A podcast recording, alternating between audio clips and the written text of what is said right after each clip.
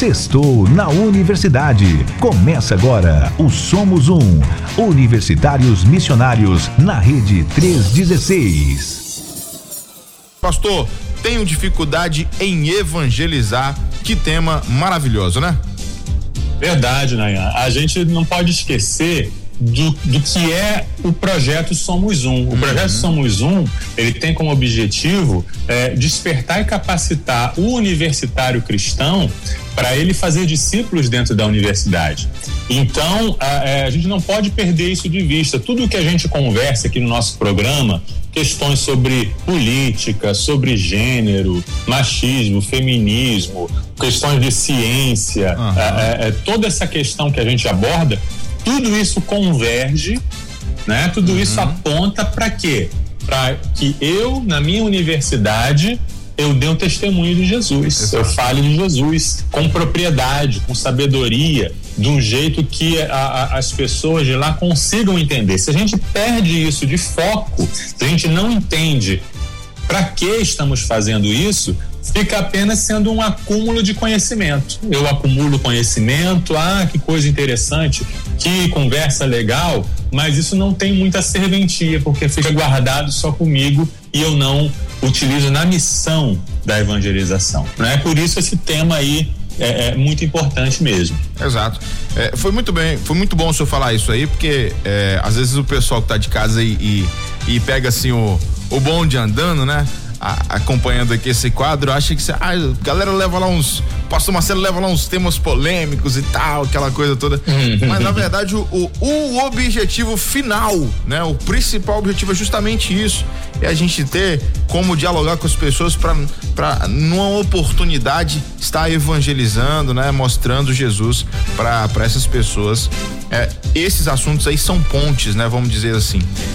Isso. Bom, pastor, então me, me fala aqui, né? Só pra gente começar, o que que, né? O que que faz que com que alguns cristãos tenham essa dificuldade em evangelizar, por exemplo? Isso, Nayan, muita gente tem dificuldade em evangelizar. Muitos cristãos é, é, ficam com essa dificuldade, têm alguma dificuldade e se sentem muito culpados com isso. Né? Tem muita gente que fica se martirizando porque tem essa dificuldade, fica se sentindo um cristão de segunda classe, uhum. um cristão é, é, é, é, de segunda categoria, né? Algum, às vezes até ficam pensando, será que eu sou cristão mesmo? Porque uhum. eu sou cristão, eu tenho que evangelizar, mas eu tenho dificuldade e fica se questionando e se martirizando. Nós não queremos hoje trabalhar com a questão de culpa. A gente não está aqui para apontar o dedo, para fazer a pessoa se sentir o pior dos pecadores. Nós estamos querendo justamente ajudar a pessoa nessa dificuldade. Uhum. Né? Eu mesmo, né, tenho dificuldade em evangelizar. É né? Ó, oh, pode até botar é. a, a, manchete, né? Amanhã oh. sair nas redes sociais, né? Polêmica, missionário de missões nacionais tem dificuldade em evangelizar. né? não significa que eu não evangelizo, né? Porque na vida tem muita coisa que a gente tem dificuldade para fazer e a gente faz. Sim, sim. Tem que fazer. Mas eu tenho dificuldade. Que dificuldades são essas? Que dificuldades que esses cristãos, que são cristãos mesmo, eles têm na evangelização. Alguns têm a questão da personalidade. Algumas pessoas têm a personalidade introvertida e eles imaginam que evangelizar significa subir num púlpito, que evangelizar significa falar em público para muitas pessoas e, e, e, que seja só isso, e que acham que evangelizar significa abordar estranhos na rua para levar o evangelho para eles e que, que é só isso essas ideias aterrorizam a pessoa introvertida. Você não tem noção, né? A, a pessoa que é introvertida, a pessoa tímida, só de pensar em falar em público para algumas pessoas, só de pensar que tem que abordar um estranho, ela já fica apavorada. Então, isso se torna uma dificuldade para ela, né? Outras pessoas é, têm dificuldade em evangelizar porque nunca ensinaram a elas o que é evangelizar e como se faz. Eu lembro quando eu era criança, adolescente, eu ficava ouvindo né, as pregações dos púlpitos, aquelas pregações muito severas, dizendo assim: você tem que evangelizar, porque Deus vai cobrar de sua mão. Quando Jesus voltar, ele vai perguntar o que você tem nas mãos, as suas mãos estão vazias. Eu ficava aterrorizado com isso, eu ficava culpado porque eu não, não sabia evangelizar os meus coleguinhas na escola. Mas ao mesmo tempo eu me, eu me perguntava assim: puxa vida, você quer que eu evangelize? Por que você não me ensina como fazer? Porque eu não sei como fazer. Eu não sei como é que é isso. Uhum. Isso está ligado a uma outra questão. É, muitas, hoje em dia nós falamos muito de discipulado, mas muitas pessoas que estão hoje nas igrejas nunca passaram por um processo de discipulado. Uhum. Nunca tiveram alguém caminhando com elas, alguém ensinando passo a passo, alguém passando essas práticas para elas. Como que alguém vai fazer algo que nunca recebeu? Como que alguém vai é, realizar uma coisa se nunca foi feito com ela, uhum. né? Ainda outros né, acham assim que para evangelizar precisa conhecer a Bíblia toda e fica eternamente pensando assim: não, eu tenho que me preparar mais, eu tenho que me preparar mais, eu tenho que estudar mais a Bíblia e aí a gente pergunta: já, leu a Bíblia toda, meu irmão? Já li três vezes, mas eu tenho que me preparar mais. Quantos anos você frequenta a escola dominical? 20 anos na escola dominical, mas eu preciso me preparar mais para poder evangelizar. Uhum. Ligado a isso, ligado a essa dificuldade, uhum. tem também a confusão quanto a o que é o conteúdo do evangelho. É porque a Bíblia, de fato, é muito grande. Se alguém acha que precisa conhecer a Bíblia toda, e, e, e, passar a Bíblia toda para alguém na hora da evangelização, realmente não vai dar. Então a pessoa às vezes não sabe qual é o, qual é o centro do evangelho, qual é a, a, a mensagem central, qual é o, o núcleo daquilo ali. Uhum. Tem outra dificuldade ainda que outras pessoas têm, que é a pressão por resultado. É achar que a, a missão da evangelização ela só tem sucesso quando ocorre conversão. Então a pessoa pensa, eu sou um fracassado porque as pessoas não se convertem. Mas não, o fracasso não é a pessoa não se converter, porque a pessoa se converter ou não é entre ela e Deus.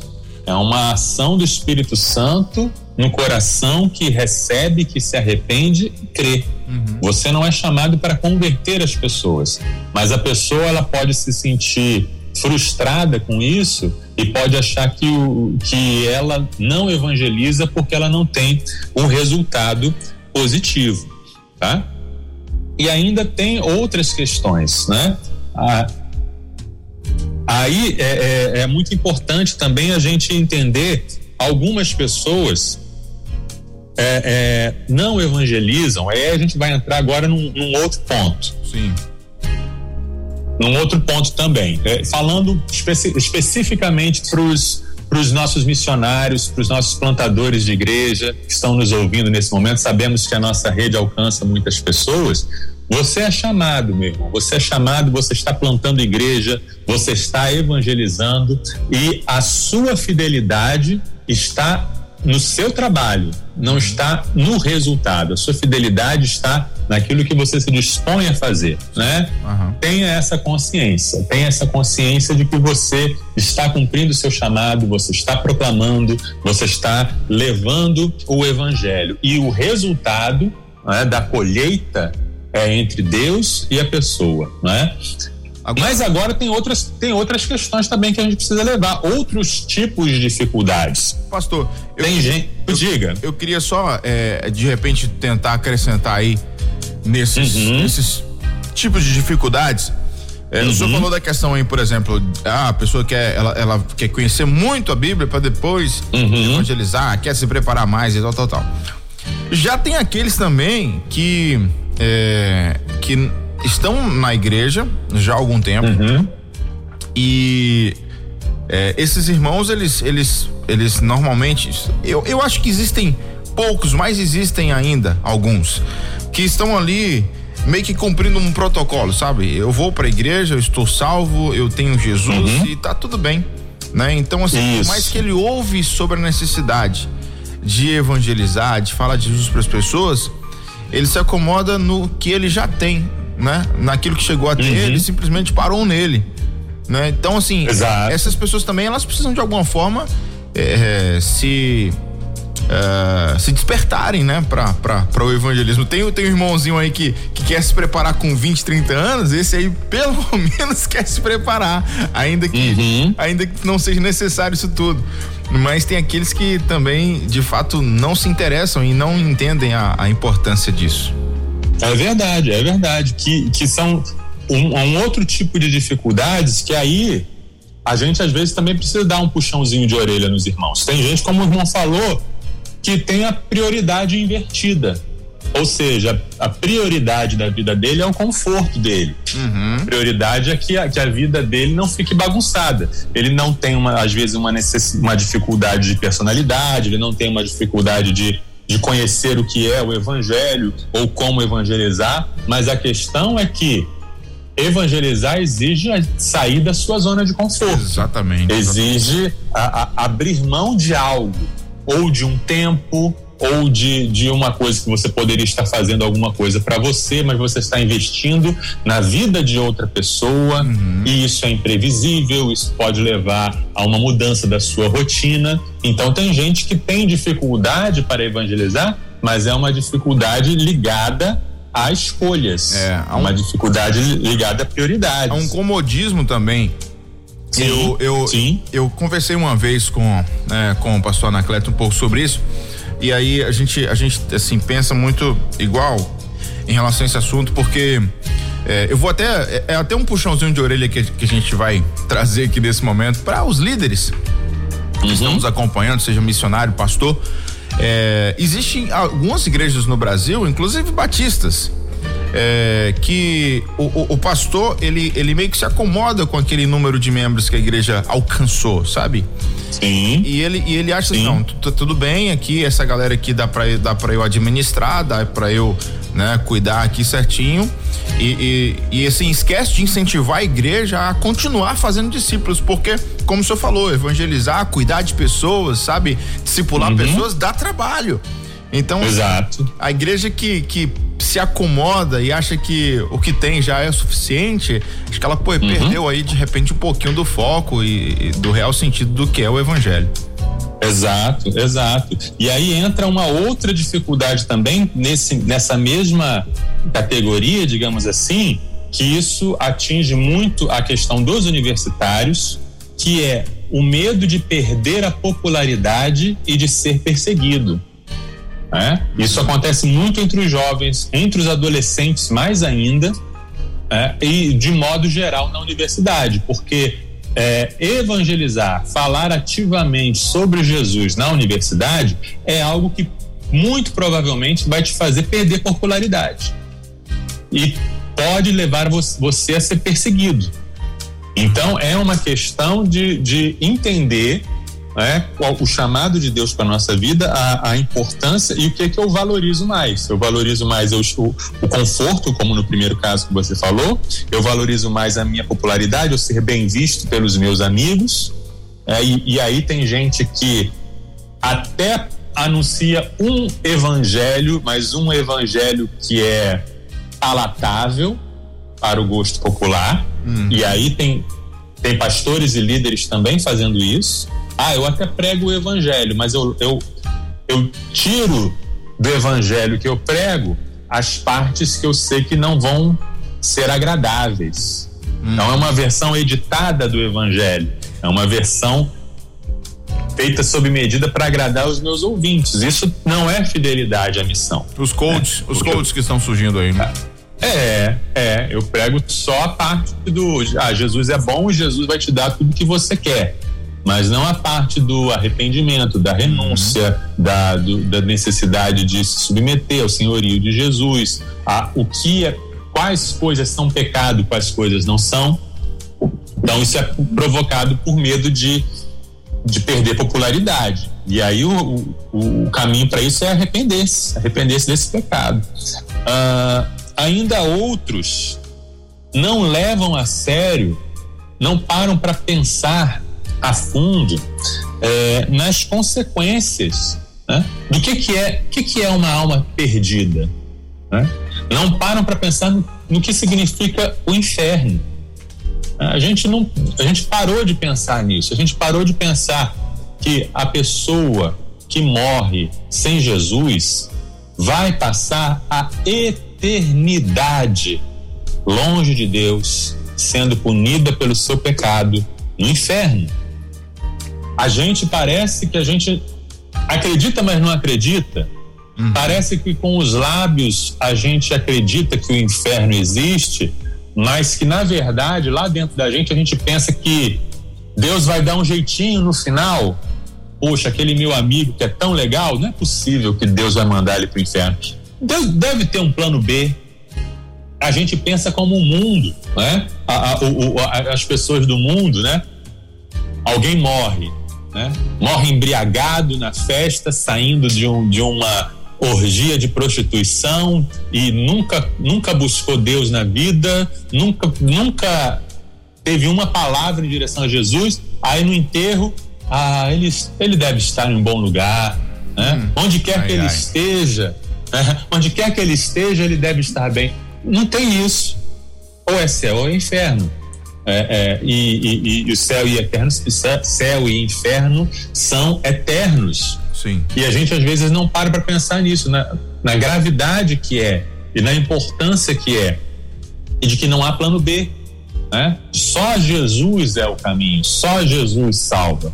Então não são boas obras, não é a caridade que a pessoa faz, não é o bom coração, a simpatia da pessoa, não é. É só Jesus. Isso é uma dificuldade. Se a pessoa não entende isso, ela realmente é. não vai levar a sério a missão da evangelização. É e finalmente, uhum. é, não entender que a grande comissão é uma ordem para todos. Muitas pessoas têm dificuldade de evangelizar porque acham, não sabem que a grande comissão de Jesus é uma comissão para todos os cristãos. Eu acho que é aí que, que entra é, o nosso nossa segunda pergunta aqui, né? Porque, uhum. assim, as pessoas acham, muita gente acha que o fato de evangelizar, né? O ato, na verdade, de evangelizar, ele tá muito ligado ao missionário, né? Ao evangelista. Sim. Então, uhum. é importante a gente falar sobre isso, né? E a pergunta é, é, o seguinte: evangelizar é um mandamento ou é um dom? Ela é separado para pessoas específicas ou todo mundo tem que fazer isso? Isso. Boa pergunta. As duas coisas. Evangelizar é um mandamento hum. e é um dom. É? E eu vou ler aqui os textos bíblicos que falam sobre isso. São textos muito conhecidos que a gente sabe de cor, mas eu acho importante a gente ler da palavra para ter um, um, peso maior e para a gente entender realmente o, o, o, o, grau de ordem, de mandamento uhum. que temos. Marcos 16, 15. Jesus lhes disse: Vão ao mundo inteiro e anunciem as boas novas a todos. Uhum. Mateus 28, 19 e 20. Portanto, vão, façam discípulos de todas as nações, batizando-os em nome do Pai, do Filho e do Espírito Santo. Ensinem esses novos discípulos a obedecerem a todas as ordens que eu lhes dei e lembrem-se disto: estou sempre com vocês até o fim dos tempos. E Atos, capítulo 1, versículo 8. Vocês receberão poder quando o Espírito Santo descer sobre vocês, e serão minhas testemunhas em toda parte, em Jerusalém, em toda a Judéia, em Samaria e nos lugares mais distantes da terra. A gente tem aqui três ordens diferentes, mas que estão muito ligadas. Uma coisa é, é, não é independente da outra. A gente tem a ordem de pregar o evangelho, a gente tem a ordem de fazer discípulos e a gente tem a ordem de ser testemunhas. É? Pregar o evangelho, vou falar daqui a pouquinho sobre o que, que é. Fazer discípulos também, vou falar daqui a pouquinho. E ser testemunha, o que, que é uma testemunha? É alguém que conta daquilo que sabe. Ah, eu estava lá, eu vi, foi assim que aconteceu. Né? O juiz então chama a testemunha para dizer: testemunha, relate a sua vivência. Testemunha relata algo que ela viveu. Então, Deus, Jesus aqui está dando essa ordem para sermos testemunhas, para pregarmos o evangelho e para fazer discípulos. As três coisas andam juntas, as três coisas são inseparáveis. Agora, alguém pode dizer assim: ah, mas ele deu essa ordem para os apóstolos só. Ele deu essa, essa ordem só para os doze. E é interessante, Nayan, que eu não vejo ninguém dizendo que o Espírito Santo vem com poder só sobre os doze. É. Eu não vejo ninguém dizendo que Jesus prometeu estar para sempre só com os doze. É. As, as bênçãos a gente quer para todo mundo, né? ah, eu quero ter o Espírito Santo. Ah, eu quero que eu quero o Espírito Santo sobre mim vindo com poder. Maravilha, eu quero. Ah, eu quero que Jesus esteja comigo o tempo todo. Mas a ordem que acompanha a promessa a gente não quer. Como é que eu quero que Jesus esteja presente comigo se ele prometeu estar presente comigo na evangelização, no fazer discípulos? Como é que eu quero o Espírito Santo habitando em mim se o Espírito Santo foi prometido para dar poder para testemunhar? Né?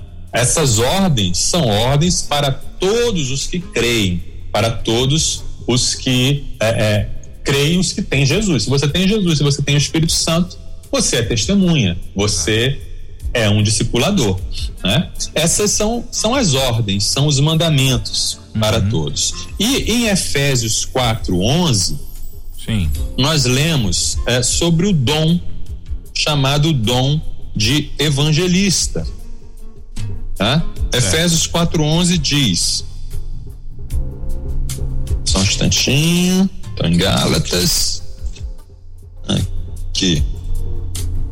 Ele designou alguns para apóstolos, outros para profetas, outros para evangelistas, outros para pastores e mestres. Alguns usam esse versículo para dizer assim: olha, nem todo mundo é pastor, nem todo mundo é apóstolo, nem todo mundo é profeta, nem todo mundo é mestre, então nem todo mundo é evangelista. Então é só o evangelista que tem que evangelizar, tá tranquilo, uhum. né? Mas existem, Nayan, muitos dons espirituais que são também mandamentos para todos os cristãos. Por exemplo, existe o dom da fé, lá em 1 Coríntios, não é isso? Alguns têm o dom da fé. Significa que você não precisa ter fé para ser cristão?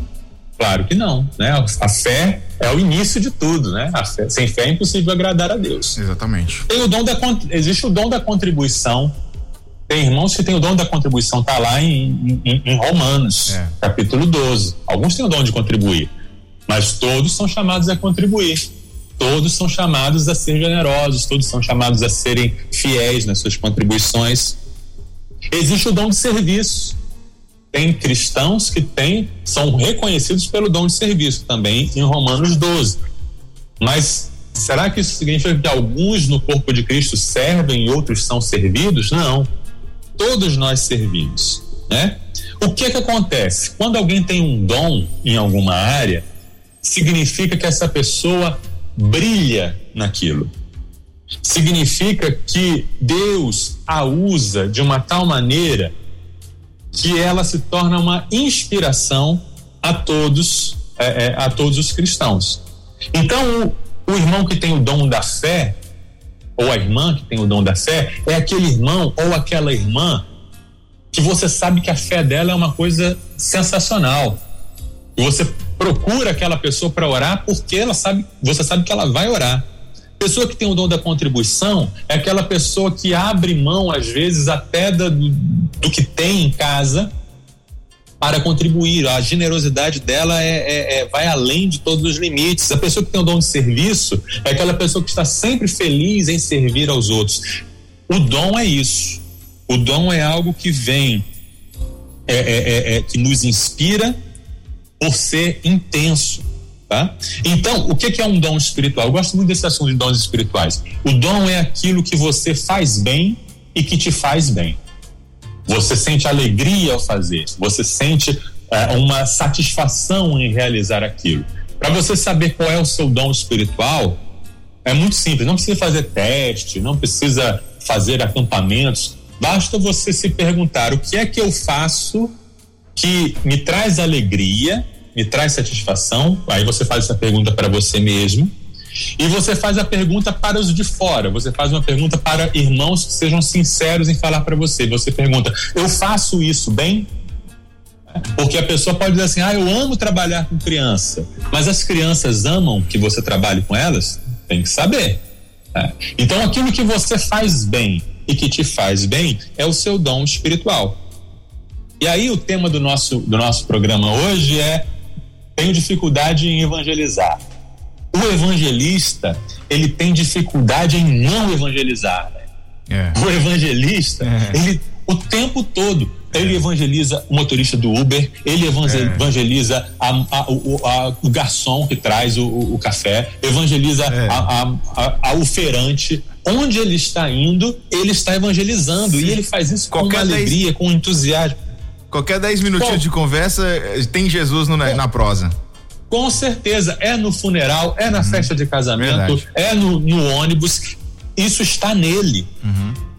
Ô, pastor. Né? Ele faz o Oi. Eu, eu, eu, eu, a gente a gente está estudando lá na igreja é, o, o livro de 1 Coríntios, né? E aí. Sim. É, essa carta é muito rica e, e aí quando a gente agora começou a abordar o primeiro capítulo, né? É, sempre falando aí sobre essa questão de é, é aquele que foi chamado para evangelizar, mas que enfim, ele pode também desenvolver outras coisas ou aquele que foi chamado para um outro é, um outro dom, vamos dizer assim, né? Ele tem um outro dom, mas ele também pode evangelizar.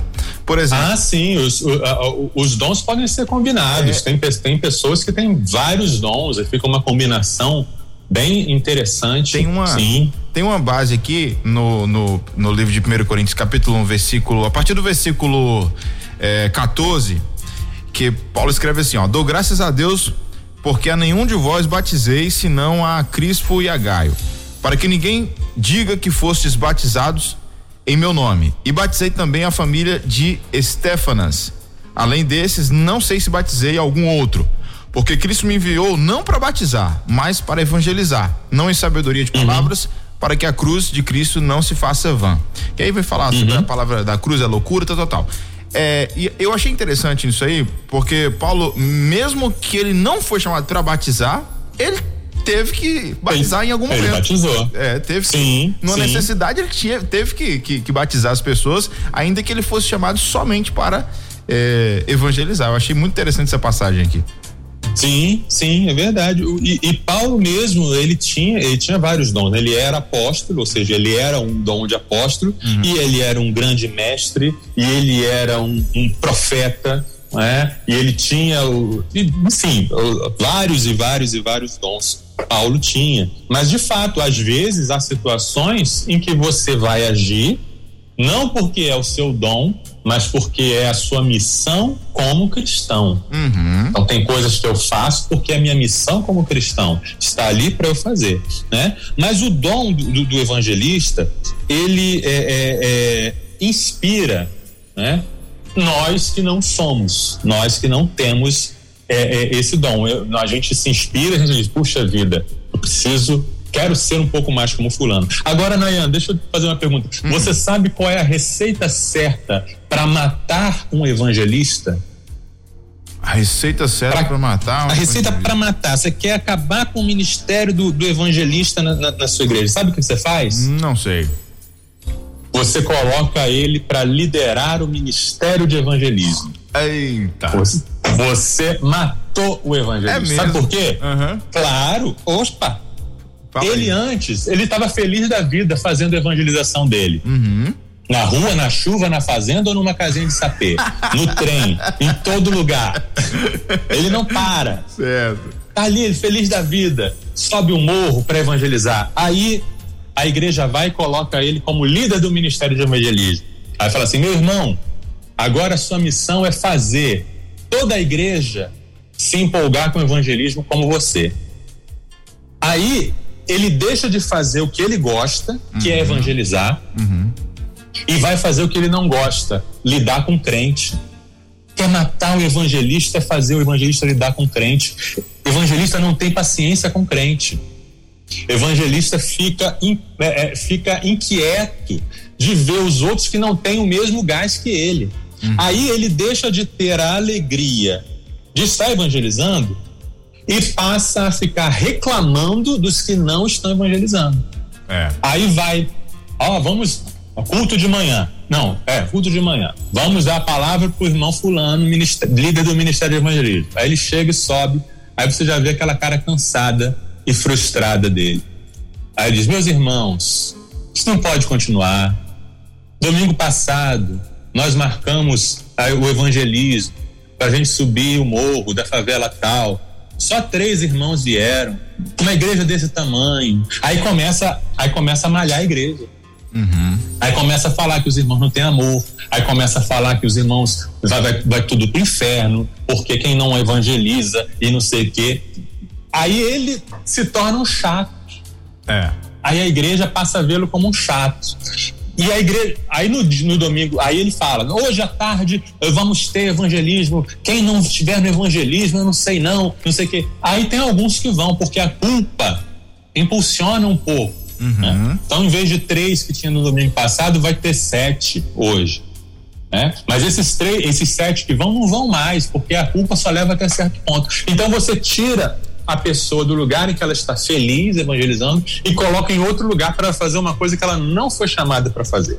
Então, quem é que tem que liderar o ministério de evangelismo? É quem tem dom de liderança, uhum. para empolgar os irmãos, para impulsionar os irmãos. Quem tem dom de ensino, para ensinar os irmãos o que, que é evangelismo e por que, que é importante. Quem tem dom de pastor, para cuidar, para acolher, para dar o exemplo e para dizer vamos. Mas o evangelista, ele tem que estar tá solto, voando sozinho aí, fazendo o trabalho dele. E quando ele está ali feliz, aí ele nos inspira. Aí a gente que não tem o dom, olha para ele e diz: Puxa vida, eu posso fazer um pouco mais como ele, eu posso me inspirar um pouco no exemplo dele. Uma analogia que eu usava muito antigamente, mas que hoje em dia não dá muito para usar, mas eu vou pedir perdão para os irmãos e para as irmãs para usar Uhum. Que essa é uma analogia de uma época em que é, é, só as mulheres cozinhavam. Tá? Hoje em dia está diferente, não tem problema ser diferente. Né? Mas antigamente só a mulher cozinhava e só a mulher tinha a responsabilidade de cozinhar, de cuidar da casa. Certo? Então vamos, vamos voltar no tempo e imaginar esse tempo. Toda mulher, toda dona de casa tem que cozinhar. Certo. Mas nem toda dona de casa tem o dom de cozinhar. Nem toda dona de casa é como era minha mãe, por exemplo. Que ela fazia as coisas, fazia os pratos e deixava todo mundo maravilhado, deixava todo mundo pensando: nossa, quem é que faz coisas como a tia Sirlene e é maravilhoso tal. Essa é a diferença entre o cristão em geral uhum. e o cristão que, que é evangelista. O cristão que é evangelista, realiza a obra de evangelismo de uma maneira inspiradora, linda, maravilhosa, sublime, com resultados espe espetaculares. Mas isso não tira a responsabilidade que todos nós temos de também evangelizar. Né? Exato. O, o, o meu evangelismo pode não ser um, um, um, empadão de camarão com catupiry da dona Sirlene, mas eu vou fritar o meu ovinho. Exato. Eu vou botar, vou, vou, vou fazer o, o simples que eu sei fazer, mas não vou deixar de fazer, porque essa é a minha é, é, é, missão. Uhum. Né? Maravilha. Então, é isso. Show de bola. É, então a gente entende né, que existe é, o mandamento e todo mundo tem que fazer isso dentro das suas possibilidades e dentro daquilo que, que é possível fazer mas não deixar de fazer. E tem aquele que realmente, né, tem a pegada para isso, já já realmente foi chamado para isso. Eu, eu, eu me lembro de um irmão é, lá em Tarantim, o irmão Eliezer. Ele é da segunda igreja batista lá em Tarantim. E ele, assim, é um evangelista, evangelista. Aquele uhum. raiz, sabe, pastor? Que ele, ele tem, não sei se tem até hoje, é, ele tinha uma, uma, carroça, sabe? E ele saía com essa carroça para fazer fretes. Na, na, na época lá em Tarantim, isso há 15 anos atrás, por aí. E aí, cara, ele dava carona nas pessoas. E aí, o, o, cara que sentava na carroça dele, meu irmão, se ficasse dois minutos com ele ali, era dois minutos ouvindo sobre Jesus. É, o cara, o cara, ele ia nas roças, sabe, no, nas fazendas, no, na zona rural, Sim. visitar a galera com e do jeito que você falou aí, com alegria. Lá, uhum. Só andava com a mão cheia de panfleto, de folhetinho de evangelização. Ele era assim uma inspiração para a igreja.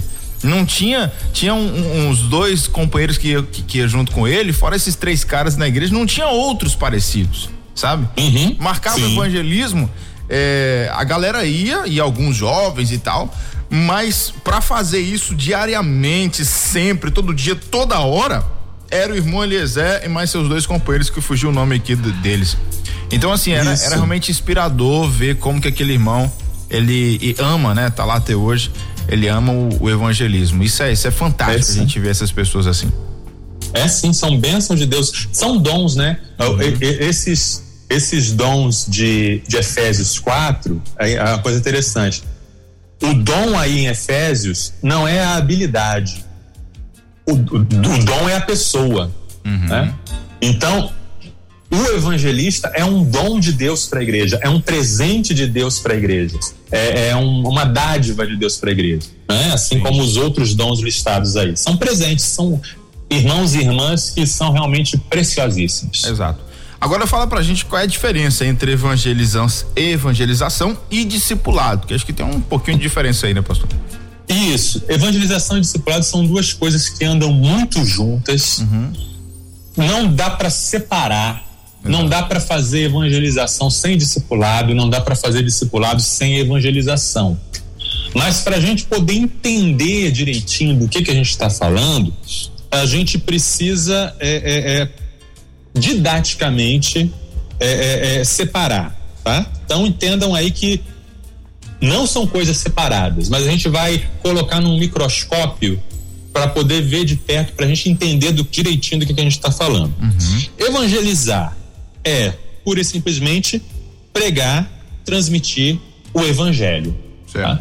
Agora, e aí vem a pergunta importante: o que é o evangelho? Porque essa é uma pergunta seríssima.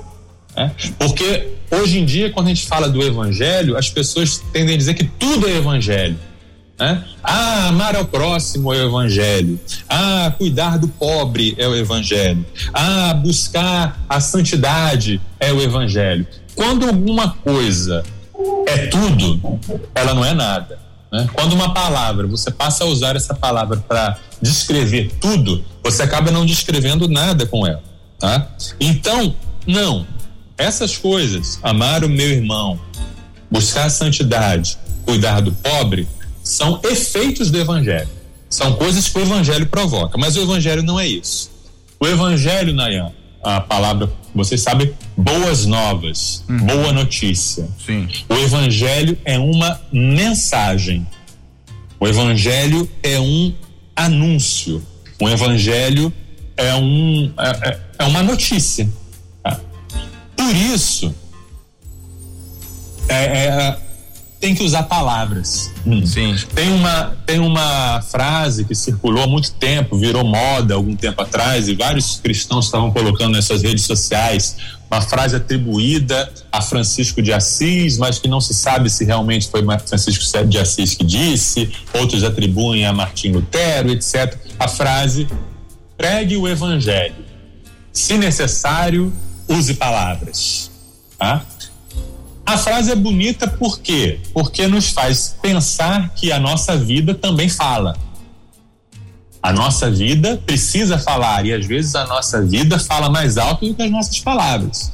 Então, sim, a sua vida é uma mensagem, a sua vida anuncia. A sua vida precisa mostrar as evidências do evangelho. Isso é óbvio, isso é indiscutível e a gente sempre tem que é, é, é, levar isso a sério. Né? A nossa vida fala. Uhum. Porém, como o evangelho é uma mensagem, se você prega apenas com a sua vida, a transmissão da, da, dessa verdade não, não acontece.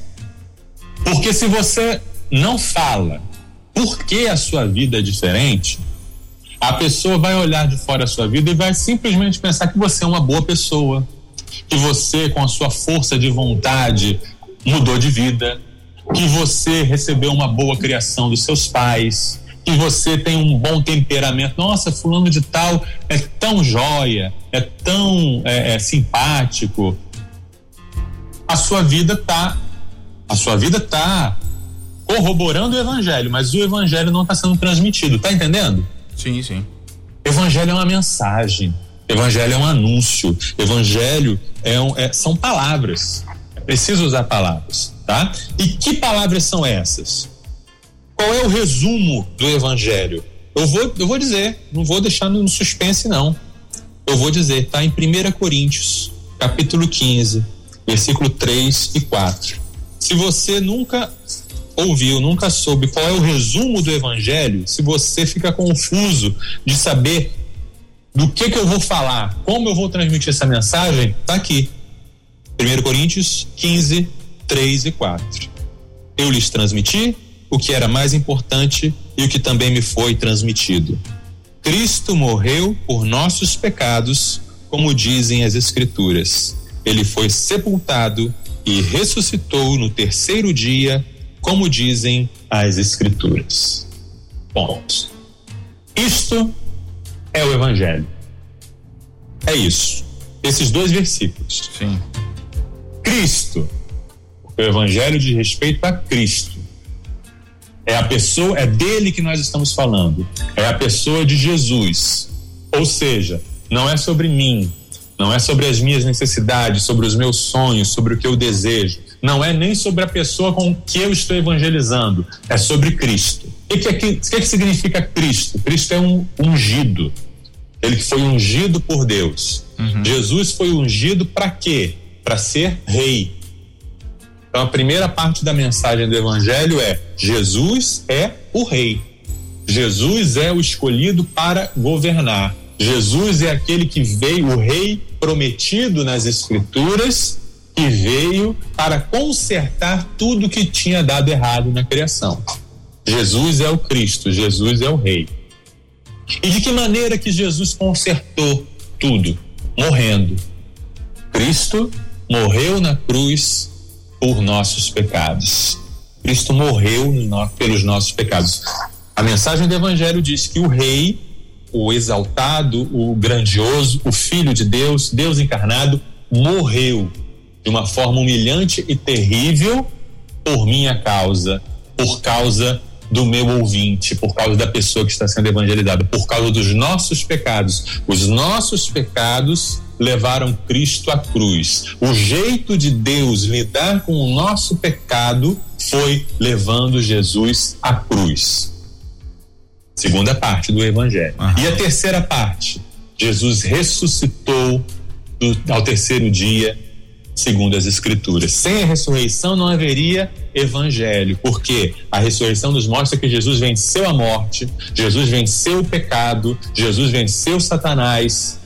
Jesus é o vitorioso, é o rei que se entregou, que se sacrificou, mas que venceu. Então Jesus ele está vivo hoje e ele tem poder para consertar tudo, para consertar toda a criação, para consertar o homem de dentro para fora. Jesus é o rei e quem se submete ao senhorio dele tem vida, tem vida eterna. E aí, isso é o evangelho, e eu não poderia deixar de dizer nesse resumo do evangelho, não poderia deixar de falar João 3:16. Porque se 1 Coríntios 15, 3 e 4 resumem o evangelho, João 3,16 dizem a causa do evangelho e a consequência do evangelho. Ah. Por que houve o evangelho? Por que Jesus Cristo morreu e ressuscitou? Porque Deus amou o mundo de tal maneira. E para que que Jesus Cristo morreu e ressuscitou? Para que todo aquele que nele crê não pereça, mas tenha vida eterna. Então esses versículos aí, se a pessoa entendê-los, meditar neles, entender o que ele significa, isso é o Evangelho. E outra coisa importante que está lá em 1 Coríntios 15, ah. segundo as Escrituras. Tudo isso aconteceu de acordo com a Bíblia, de acordo com as Escrituras, de acordo com a palavra de Deus. Existe uma onda hoje em dia de tentar criar uma oposição entre Jesus e a Bíblia. Ah, entre Jesus e a Bíblia eu fico com Jesus. Que absurdo. Hum? Que ideia, que ideia de jirico. Como é que você vai conhecer Jesus se não for pela Bíblia? Jesus não deixou nada escrito. Tudo que sabemos sobre Jesus foi pelos apóstolos e pelos companheiros ministeriais dos apóstolos. Então você não tem acesso ao evangelho a não ser pela Bíblia, você não tem acesso a Jesus a não ser pela Bíblia. Jesus disse a palavra a escritura dá testemunho de mim. Jesus é o primeiro a falar do valor da Bíblia, da escritura. Então, esse é o resumo do evangelho. Né? Deus amou o mundo, que enviou Jesus, o Cristo ungido, para morrer pelos nossos pecados, ele ressuscitou e quem crê nele tem vida eterna. É isso. Maravilha. Essa mensagem, bem resumida, ela pode ser compartilhada de N maneiras. Uhum. Não, não tem um jeito único de compartilhar o Evangelho. Não precisa ser do jeito que o evangelista da sua igreja faz. Não precisa ser do jeito que a sua igreja faz os evangelismos de domingo à tarde. Não precisa, não precisa ser formatado. Pode ser de N maneiras. Você pode usar arte, você pode usar teatro, você pode usar. É, é, você pode grafitar, né? Pichar é errado, mas grafitar é uma forma de arte. Então você pode grafitar nas ruas da cidade, né? Uma bela imagem, uma bela mensagem dizendo: Jesus, o Filho de Deus, morreu pelos nossos pecados e ressuscitou. Então não tem limites para você evangelizar. Você pode ser criativo no seu evangelismo e pode evangelizar de acordo com a sua personalidade. A gente estava falando sobre dons espirituais, né? E, e eu lembrei de uma coisa importante. Sim. Já que a missão de evangelizar, de fazer discípulos, a gente vai falar um pouquinho, um pouquinho daqui a pouco, se, te, se der tempo, né? Já que evangelizar é uma missão de todos, eu que não tenho o dom, não sou evangelista, eu posso evangelizar usando o meu dom.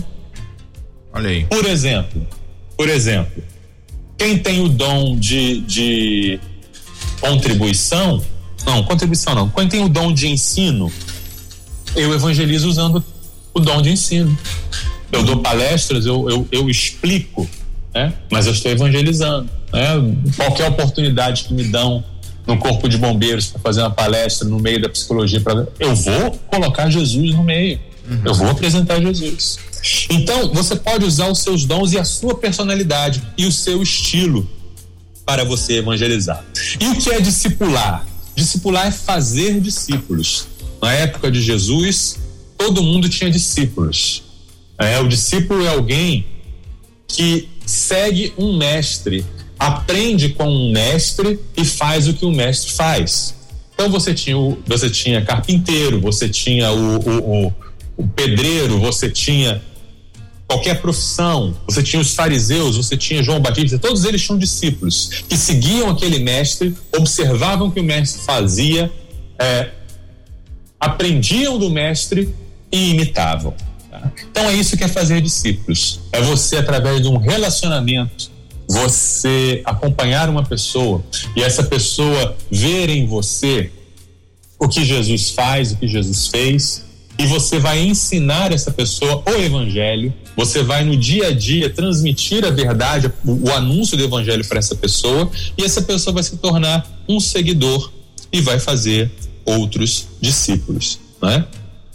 Fazer discípulos é ao mesmo tempo mais fácil e mais difícil do que evangelizar. É mais fácil porque você não precisa se prender a um método. Né? Você não precisa fazer só de um jeito. E é mais difícil porque envolve toda a sua vida. Né? Então, é isso. Discipular é você caminhar. Quando a gente olha para o Novo Testamento, para os evangelhos, a gente não tem um momento, uma marca onde a gente diz a partir de aqui o discípulo era um convertido. Quando foi que ele foi evangelizado? Se o evangelho é o anúncio de que Jesus morreu e ressuscitou, eles não foram evangelizados só, de, só depois do Pentecoste? Será que eles foram salvos? Ou em que momento que houve a conversão deles? Não dá para precisar isso. Uhum. O que dá para ver é que Jesus caminhou com aqueles homens, ensinou-os, mostrou como vivia, mostrou como fazia, e em algum momento nessa caminhada eles é, é, entenderam o evangelho e puderam passar o evangelho para outras pessoas, né? Maravilha. Então, por, é isso. É, na é verdade, na verdade, eu acho que é, voltando aí ao início desse tópico, né? Quando o senhor falou que não tem como é, as duas coisas andarem separadas, né? E é importante uhum. o, o, nosso ouvinte, o nosso irmão que está aí nos acompanhando entender isso. Evangelização discipulado não, não pode, não tem como você discipular uma pessoa sem mostrar Jesus para ela, sem evangelizar ela. Tem como você evangelizar é, e simplesmente, ah, você foi lá, falou de Jesus e tchau, sumiu. Uhum. E aí, depois, como é que aquela pessoa vai caminhar? Como é que aquela pessoa vai crescer, vai amadurecer, vai entender?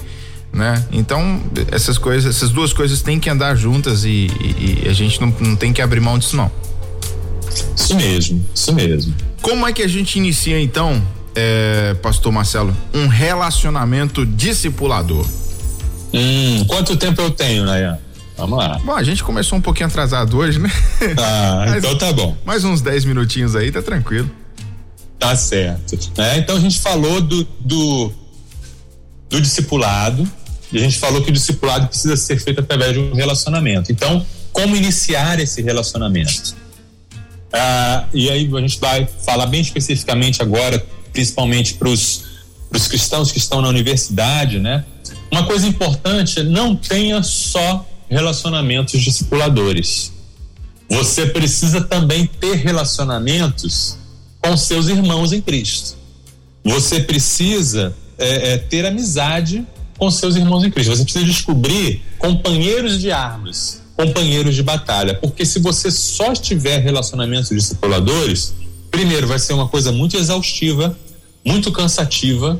Você vai estar nessa posição de, de ser o guru, digamos assim, de um monte de gente. Você não vai ter um lugar de descanso para você é, é, também ser ministrado, para você estar junto com pessoas que são seus, seus companheiros. E se você só anda com descrente, você vai ter um grande risco de ser influenciado para o mal. 1 Coríntios 15, 33. As más companhias corrompem os bons costumes. A gente nunca deve subestimar a capacidade das pessoas nos influenciarem. Agora, se você tem uma boa rede de irmãos em Cristo, com a visão discipuladora, com a visão de que estamos juntos aí para ganhar essa universidade para Jesus, você consegue entrar e sair. Você consegue sair e ir e, e trabalhar junto com o incrédulo, se relacionar com ele, transmitir os valores para ele e voltar e receber o, o, apoio espiritual, receber o alimento. Por isso que a igreja é tão importante, né? Jesus fundou a igreja, ele não nos mandou como franco atiradores no mundo. Ah, agora eu solto vocês ah, no mundo. Lá em Mateus 10, Jesus falou: Eu, eis que vos envio como ovelhas no meio dos lobos, mas eles voltaram depois. Eles voltaram trazendo relatório. Então a gente vai para o meio dos lobos, mas volta. A gente precisa ter um lugar para voltar. A gente precisa ter um, um, um, grupo de comunhão, de amizade. Tá? Em segundo lugar, como iniciar um relacionamento discipulador? Intencionalidade. Essa é uma palavrinha bem polêmica. Toda vez que a gente da, de igreja multiplicadora fala sobre intencionalidade, as pessoas pensam assim: mas como assim eu vou iniciar um relacionamento com o interesse que a pessoa se converta, esse relacionamento não vai ser autêntico, esse relacionamento não vai ser natural, porque eu estou pensando em algo além, eu não estou amando a pessoa pelo que ela é. Tem, tem gente que pensa assim, né? Mas deixa eu lhe perguntar: quando você inicia um relacionamento discipulador com a intencionalidade de que a pessoa conheça Jesus, você está planejando o mal dessa pessoa? Você está é, é, é, preparando alguma coisa que ela vai se prejudicar? Pelo contrário, né? Você quer a melhor coisa do mundo para essa pessoa, que essa pessoa conheça Jesus.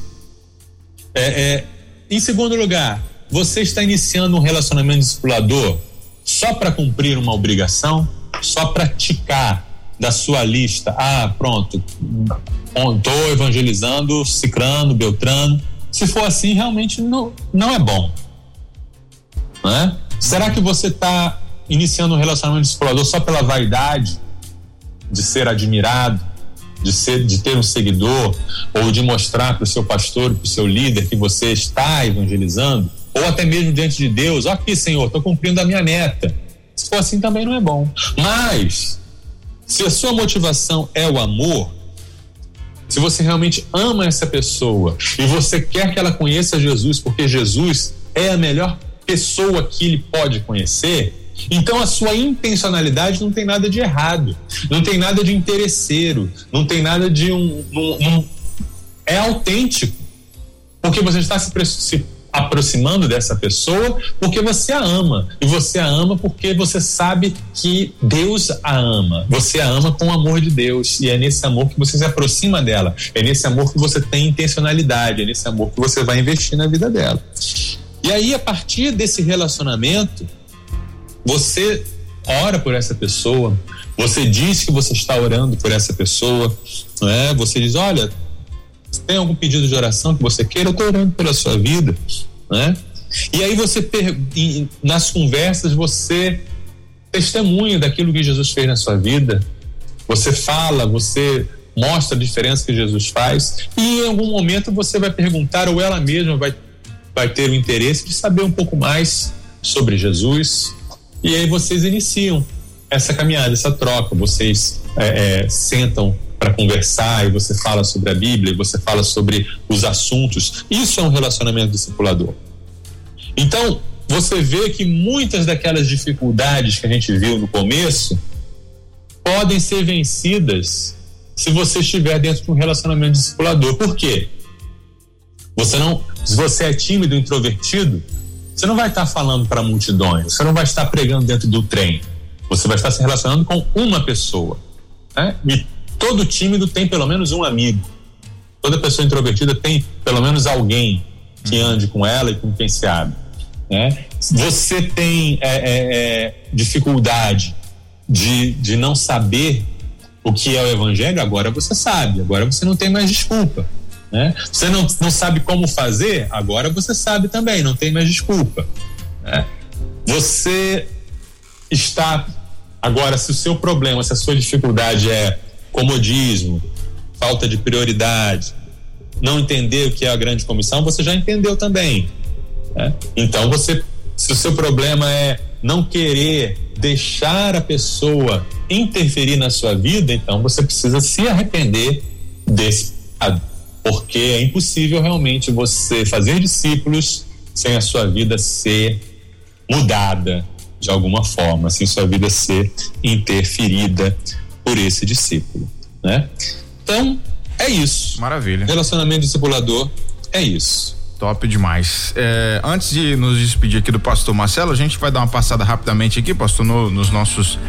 É, as mensagens que estão chegando aqui dos nossos ouvintes, no Sim. nosso WhatsApp. É, a Alessandra, ela comentou aqui o seguinte.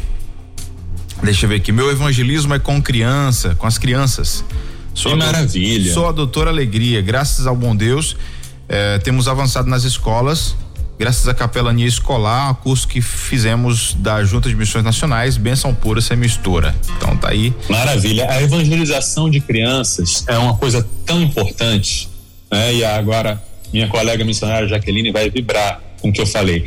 Eu, eu, eu vou falar.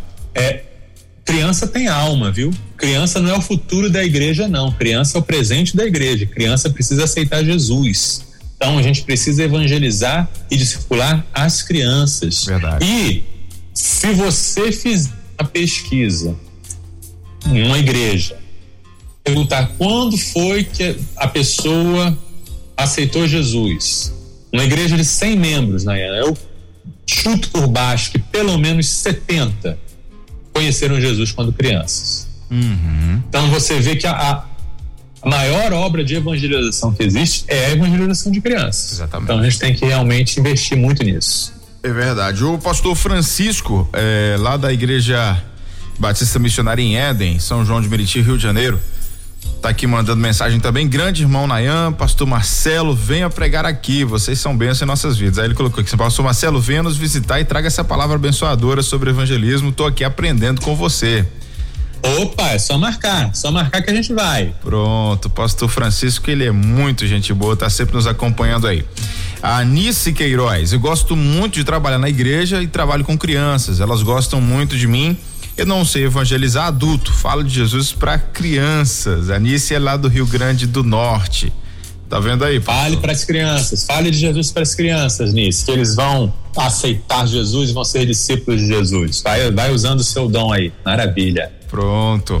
É, mandar abraço aqui também para Miriam. Deixa eu ver o que, que a Miriam tá dizendo. Peraí, peraí. Ela é lá de São João de Meriti também, né? Miriam Rezende. Ela mandou aqui uhum. algumas perguntas. Deixa eu ver aqui. Uh, a primeira pergunta que ela colocou que aquele que tem o dom evangelista é aquele que evangeliza com desenvoltura? E aí, sim, pode, pode, podemos dizer que podemos dizer que sim. Pelo menos com mais desenvoltura do, do, do, do que os outros, dos que os, o, o, os cristãos normais. Ele ah. tem uma facilidade, né? É, o negócio desenrola, é, é fácil, é é difícil para ele parar de evangelizar. Uhum. Quando ele vê, ele já está evangelizando e, e, e, é fácil e é natural. A característica de todo dom é isso, é isso. É uma coisa fácil e natural. É uma coisa que você faz sem nem pensar que está fazendo e não conseguiria não fazer. Uhum. Não conseguiria fazer diferente. Ah, ela já emenda outra pergunta aqui. Como descobrir se temos o dom de evangelista? E aí, pastor? É isso, é se você evangelizar de maneira é, é, é, é de, com essa desenvoltura, uhum. se você descobrir essa facilidade, esse prazer, essa essa satisfação, né? aquilo que te dá o prazer e a satisfação, aquilo que é o seu dom. Né? Então, coloque em prática. Vai, vai falando, vai, vai, vai aproveitando as oportunidades. Se você descobrir que é uma coisa que vem fácil para você e que te dá alegria e plenitude, continue fazendo que é o seu dom. E se não for, continue evangelizando também, porque é a sua missão, a sua obrigação. É. Pronto, boa. O Ricardo acabou de mandar mensagem aqui, lá de São Paulo, capital, Igreja Batista de São Paulo. Ele diz o seguinte: hoje temos as redes sociais para o evangelismo. Como intensificar sem ser inconveniente? Ah, é muito. É, é uma boa uma boa pergunta. Ótima pergunta. Jesus falou assim: é, para não jogarmos as pérolas aos porcos. Uhum. É, o que, que significa isso? É, ter a sensibilidade de perceber quando a pessoa está aberta para, para a evangelização. É, as redes sociais elas estão ali, né? Então é uma coisa que tem todo um, todo um estudo aí de, de, de marketing digital para saber qual é o momento em que a, que, que a mensagem fica saturada. Aí tem aquela coisa, ah, duas vezes por dia, ah, cinco vezes por dia, é muito, é pouco, é um estudo meio de, da ciência da comunicação. E sobre, sobre o evangelismo é, é, digital, criatividade é uma coisa muito importante, né? Essa mesma mensagem que não muda do evangelho 1 Coríntios 15, 3 e 4, João 3,16, essa mesma mensagem, ela pode ser transmitida de tantas maneiras diferentes e, de fato, a gente vem fazendo isso há dois mil anos. Né? A gente vem transmitindo a mesma mensagem de inúmeras maneiras diferentes. E aí nas redes sociais também. Desenho animado, é, vídeo, áudio, uh, uh, imagens. Vai usando aí de maneiras diferentes e vai lançando a semente. A rede social é um, é um grande lançamento de sementes para tudo que é lugar. Algumas vão florescer, outras não. Na vida pessoal, é importante discernir quando a pessoa ela está aberta para receber o evangelho e quando não. Porque às vezes você pode é, é, desvalorizar a mensagem tão preciosa do evangelho ao impor essa mensagem para quem não está querendo ouvir. Se a pessoa não está querendo ouvir, não insista. Uma hora ela vai, vai se abrir para ouvir. Pronto. Pastorzão, mais uma vez, muito obrigado, né, por passar esse tempo precioso aqui com a gente, de muito aprendizado. Prazer foi meu. Vez. É, tem, teríamos, igual o pastor William falou no início, eu teria muitas perguntas aqui para te fazer, mas vamos deixar para uma próxima oportunidade. Mas... Isso, tem, tem dificuldade de evangelizar, parte 2. Isso, 2.0. Mas a gente vai, a gente certamente vai ter oportunidade de falar sobre esse assunto outras vezes, a gente vai tirando as dúvidas aí, mas já foi um conteúdo muito edificante, abençoador. A gente mais uma vez aprendeu muito contigo aqui, pra glória de Deus. E semana que vem estamos aqui de novo, se Deus nos permitir, não é isso? Maravilha, semana que vem, véspera de Natal, vamos falar sobre celebrando o Natal em um mundo cético. Aí, celebrando o Natal em um mundo cético. Maravilha, pronto, tá marcado então. Pastor, um abraço, bom final de semana para ti, que Deus continue te abençoando. Fale aí. Deus abençoe. Não esqueça de falar do Deus. projeto, não. Isso aí, o projeto Somos Um é um projeto para despertar e capacitar o universitário cristão para ele fazer discípulos na universidade. Trabalhamos na área de vida com Deus, evangelização discipuladora, apologética, defesa da fé e cosmovisão cristã. Nos acompanhe nos nossos canais, no Instagram, arroba Universitários Missionários, no YouTube, somos um Universitários Missionários. Você pode baixar gratuitamente os nossos materiais na igrejamultiplicadora.com.br e você pode comprar os nossos materiais impressos em livrariamissõesnacionais.org.br. Conte conosco, faça parte desse movimento para levar Jesus para as universidades. Ok, obrigado, pastor. Um abração. Até semana que vem, se Deus quiser. Um abraço. Se Deus quiser. Sextou na Universidade. Universitários Missionários na Rede 316.